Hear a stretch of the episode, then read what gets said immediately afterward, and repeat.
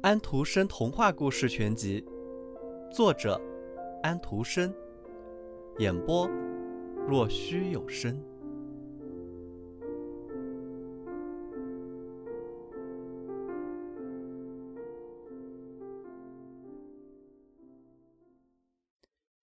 极乐园的仙女来了，她的衣裳像太阳一样闪着亮光，她的面庞温柔，正如一位母亲。为自己的婴儿感到幸福时的那样，她十分年轻，十分漂亮，还有许多极美丽的姑娘跟在她的后面，每人发上都缀着一颗闪亮亮的星。东风把凤凰鸟那张捉出字的叶子递给她，她的眼睛射出欢乐的光芒。他牵着王子的手，把他领进宫里，宫壁上面的颜色像是阳光中的郁金香。天花板就是一朵巨大闪光的花，朝他望得越久，他的花萼便显得越发深远。王子走到窗前，从一扇窗子里望了出去，他看到了知善恶树和蛇，亚当和夏娃站在一块儿。他问道：“他们不是被逐了吗？”仙女微笑了一下，解释说：“时间在每扇窗子上烙下自己的图景。”但并不是人们通常看到的那样，不一样。这里面有生命，树叶在晃动，人走来走去，像镜子里的图影。王子又从另一扇窗子往外看，看见了雅各的梦，梦见梯子一直通到天上，安琪儿的翅膀上上下下的扇动着。是啊，这个世界上发生过的事都在玻璃窗子里活动着。这样精致的图案。只能用时间唠嗑。仙女微笑着把他领进一间又高又大的厅里，墙好像都是透明的画，画上的脸孔一个比一个美丽。这是无数幸福的人在笑在唱，声音汇成了一首曲子。最上边的很小，比画在纸上玫瑰花骨朵的一个小点还要小。厅的正中有一棵大树，茂密的树枝低悬着。绿色的叶子间结着橘子一般大大小小的金黄苹果，那是知善恶树。亚当和夏娃吃的就是树上的果子，每一片叶子上都结着一滴光亮的红色露珠，就好像树在哭泣，流出了血泪。仙女说道：“让我们上船吧，我们可以在涟漪微动的水上享受新鲜空气。船在摇动，但并不离开原地。”但世上每个国家都从我们眼前经过。看看整个河岸如何移动，真是令人惊叹不已。先是白雪覆盖的高大阿尔卑斯山，山顶飘着浮云，山上长着黑色的云杉，号角声深沉忧伤。牧人在山谷里唱着美妙的歌。香蕉枝垂到船上，黝黑的天鹅浮游在河上。河岸上有千奇百怪的动物、花草。这是新荷兰，世界第五大洲。青山做它的背景，从我们的船旁游过。我们听到了布道者的歌唱，看到土著人合着鼓点和鼓号声在舞蹈。埃及的金字塔高耸入云，坍塌的柱子和半埋的沙中的人面狮身塑像也飘游过去。北极光在北欧的冰原上闪闪发光，像是一阵烟花。这烟花无人能造出的。王子幸福极了。要知道，他看到的东西比我们在这里讲的要多出一百多倍。他问道：“我可以永远留在这里吗？”仙女说道：“这全看你自己了。如果你不像亚当那样被诱惑做违禁的事。”你就可以永远留在这儿，王子说道：“我不会去碰知善恶树上的苹果的，这儿有上千种和那些苹果一样美丽的果子。你自己试试看吧。若是你不够坚定，那便跟你送来的东风回去，他快走了，要再过一百年才来。这段时间在这里对你像一百个小时一样。不过。”在引诱和罪恶面前，这时间是够长的。每天晚上我离开你的时候，我都要对你说随我来，我会向你招手。可是，不要动，不要随我去，因为每走一步，你的欲望都会增大一些。你走到生长着枝善恶树的那间大厅里，我睡到他那散发芬芳的垂直之下，你会弯下身来，我会微笑。但是，如果你在我的嘴上印一个吻，那么极乐园便会深深的沉陷到地下，你也就没有了。大沙漠刺骨的风会围绕着你嗖嗖的刮，冰冷的雨会顺着你的头发滴落，忧伤和苦恼将会永远伴随着你。王子说道：“我要留下。”东风吻着他的脸说：“坚强起来，一百年后我们再在这里相会。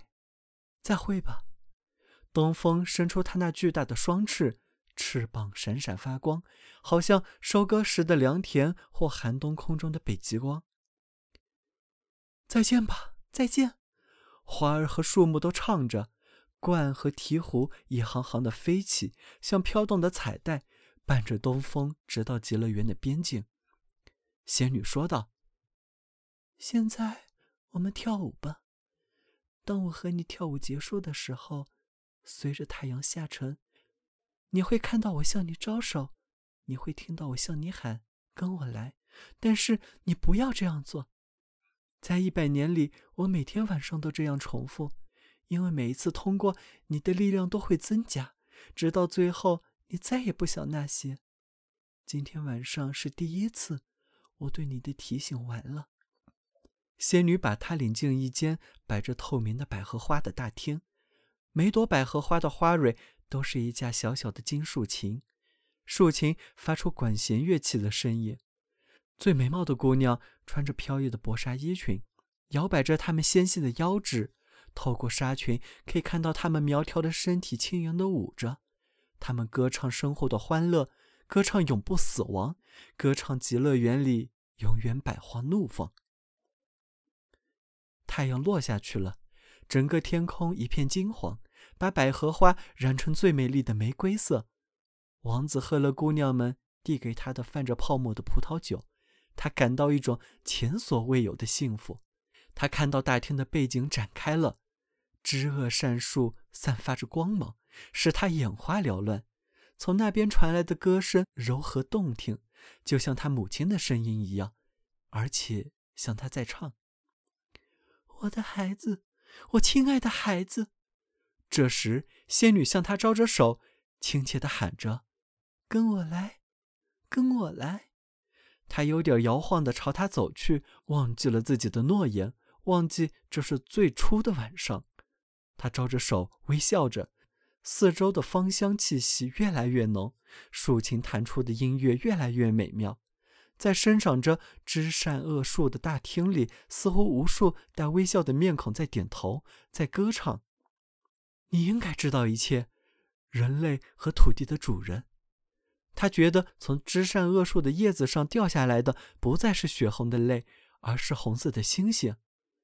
跟我来，跟我来。那颤抖的声音喊着，每走一步，王子的脸就烧得更热，血也流得更快。他说道：“我一定要跟去，这不是罪恶，不可能是。为什么不能随着美好和欢乐而去？我要看他的睡姿，只要我不吻他，就不会失掉任何东西。我不会吻他，我很坚强，我有坚定的意志。”仙女脱下了她那闪闪发光的衣裳，把树枝推开。转眼间就藏到树林里去了，王子说道：“我还没有犯罪呢，而且也不会的。”于是他把树枝扒开，他已经在里面睡下，很美丽，只有极乐园的仙女才能如此漂亮。他在睡梦中微笑着，他朝他温身下去，看到泪水在他的睫毛下颤抖，他轻轻说道：“你是为我流泪吗？不要哭。”你这最可爱的女人，现在我才了解了极乐园的幸福。它在我的血液里，在我的思想里流动。我这俗人凡胎的身躯，现在感到了天使的力量和永恒的生命。让我拥有永恒的夜吧，眼前的这一刻就够丰富的了。于是他亲吻了他眼上的泪水，他的嘴触到了他的嘴。这时响起了一阵巨雷，没有人听过这样沉闷、这样可怕的雷声，一切都坍塌了。美丽的仙女鲜花盛开的极乐园呈现了，呈现的很深很深。王子看见她沉入了漆黑的夜里，她像一小颗发光的星，在极远的地方闪烁。死一般的寒冷浸透他的躯体，他闭上了眼睛，像死一样的久久的躺着。寒冷的雨落到了他的脸上，尖利的风掠过了他的头，他恢复了知觉。他叹息着：“我都干了什么？我和亚当一样犯了罪，罪恶。”于是极乐园深深的呈现了。他睁开了眼睛，那颗星在很远的地方。他还可以看到那颗像是沉落的极乐园的亮星，那是天空中的启明星。他站了起来。这时，他置身于风洞附近的大森林中，风妈妈坐在他的身边，他的样子很愤怒，一只手臂伸向空中。他说道：“头一晚就这样，我想必定是这样。你如果是我的孩子，就该钻进口袋里。”死神说道：“他该关进去。”死神是一个魁梧的老头，手中拿着一把弯镰，长着一双巨大的黑翅膀。他该躺到棺材里去，不过现在还不是时候。我只是把他登记下来，还让他在世上多活一些日子，让他赎清自己的罪恶，改恶从善。我还要来的，在他最意想不到的时候。把它装进黑棺材里，举到我的头上，朝那颗星星飞去。那里也是开着花的极乐园。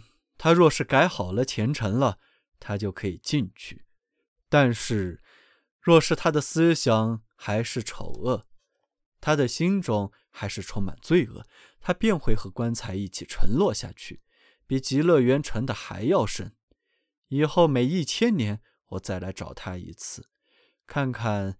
他是该沉落的更深呢，还是该留在那颗星上，那颗在天上闪光的星上？